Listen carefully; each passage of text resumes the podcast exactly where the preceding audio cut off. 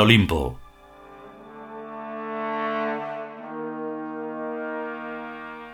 Decimocuarto capítulo.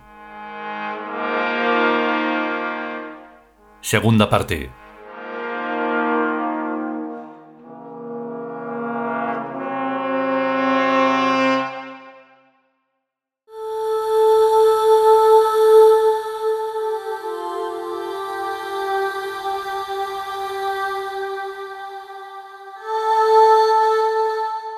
No cabe la menor duda.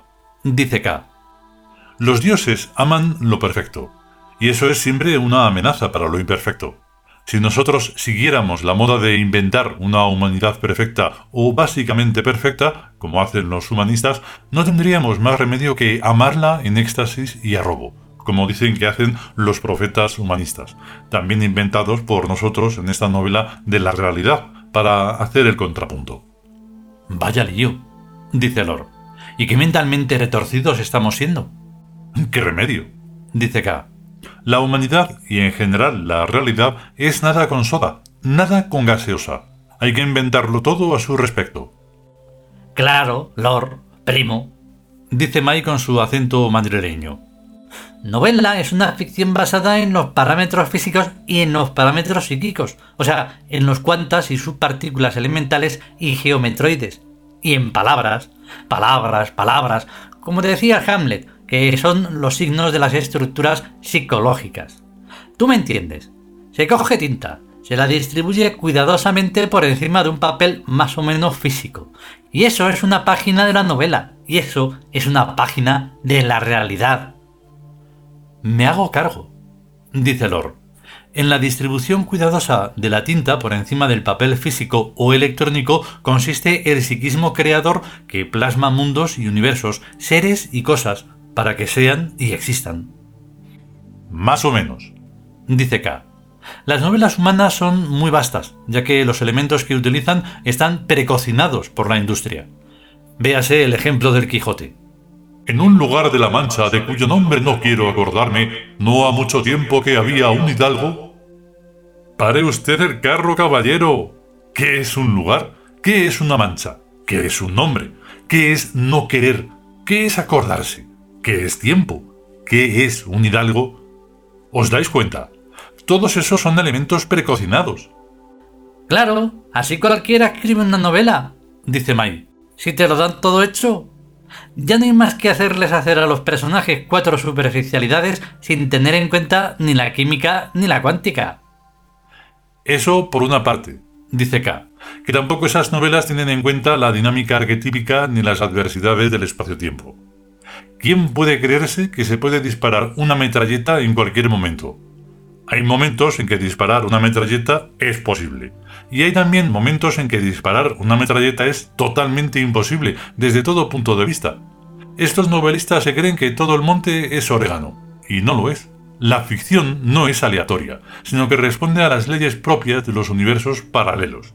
¿Cómo va a asesinar a una tía que lleva un vestido verde en un cuarto donde hay una estatuilla? ¡Qué disparate, por Dios! exclama Eli. ¡Qué ocurrencia! El verde es el color de la esperanza y toda estatua o estatuilla es un ídolo de proyección que conecta esa esperanza con la omnipotencia de los dioses. Claro, dice K. El color verde y la estatua encienden la pantalla del control del destino y muestran la escena a la vista de los dioses, a los que, como es bien sabido, da asco la sangre derramada alevosamente. Y basta con que un dios diga que no para que no haya asesinato. Dice Eli que sabe mucho de estos temas. Ocurre lo indiferente, lo que ni fu ni fa. Todo lo importante debe seguir las vías ordinarias de la legislación vigente como está mandado. Por más paralelo a este que sea un universo de ficción, las cosas no pueden ocurrir allí arbitrariamente y fuera de su campo de posibilidades. Ahora bien, si algún escritor o peliculero quiere hacer una escena donde una tía con ropa verde resulta asesinada por un violador o similar en presencia de una estatua, tendrá que admitir también en la novela o película a toda una serie de otras innumerables barbaridades que evidenciarán que el universo paralelo donde se desarrolla la acción está enormemente alejado del corriente. Pero hay que reconocer, recomienda K, que universo permanente no hay ninguno. Quiero decir, un mismo universo donde el mundo humano esté durante años y siglos y milenios no hay, porque cada vez que los Tidus provocamos el efecto Higgs, el mundo humano y toda la realidad pasan del universo en el que en ese momento se encuentren a algún otro universo paralelo más o menos próximo que cumpla las condiciones del efecto Higgs. Ya te entiendo, dice Mai. Es así y por eso que hemos provocado una tercera guerra mundial de características tan poco convencionales si se las compara con la primera y la segunda, que se desarrollaron en otros universos paralelos al actual. Sin embargo, hay un dato sumamente extraño y significativo. Sarajevo.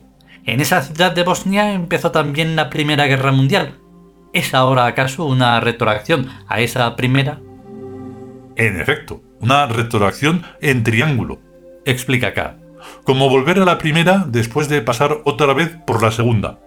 La limpieza étnica que están practicando los serbios es un dato nazi arcaico más elaborado e intensificado que como la hicieron los hitlerianos en el universo en el que se desarrolló la segunda. Hay pues un paralelismo angular entre esta tercera guerra y la segunda, pero el dato de Sarajevo nos indica que ahora estamos en el mismo meridiano que cuando la primera, o sea, que el verdadero conflicto lo es entre Alemania y Rusia y respectivos aliados. Estamos en otra partida, pero estamos utilizando las mismas piezas de ajedrez que las otras dos veces. No olvidemos el hecho de que Estados Unidos y Japón están ya en una guerra económica. Ni olvidemos tampoco el hecho de que la Unión Soviética se ha reintroducido en el imperio ruso de los zares, que es un dato típico de la Primera Guerra.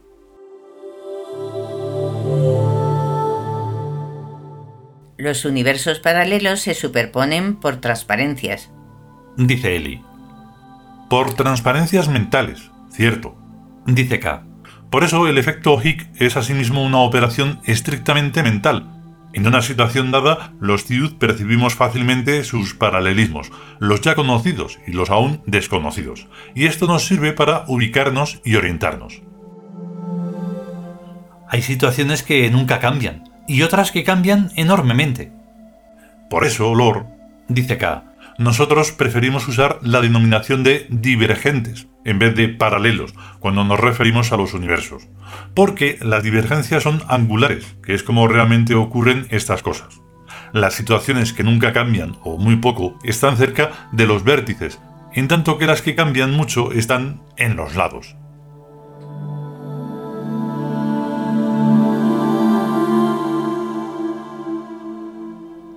Continuará.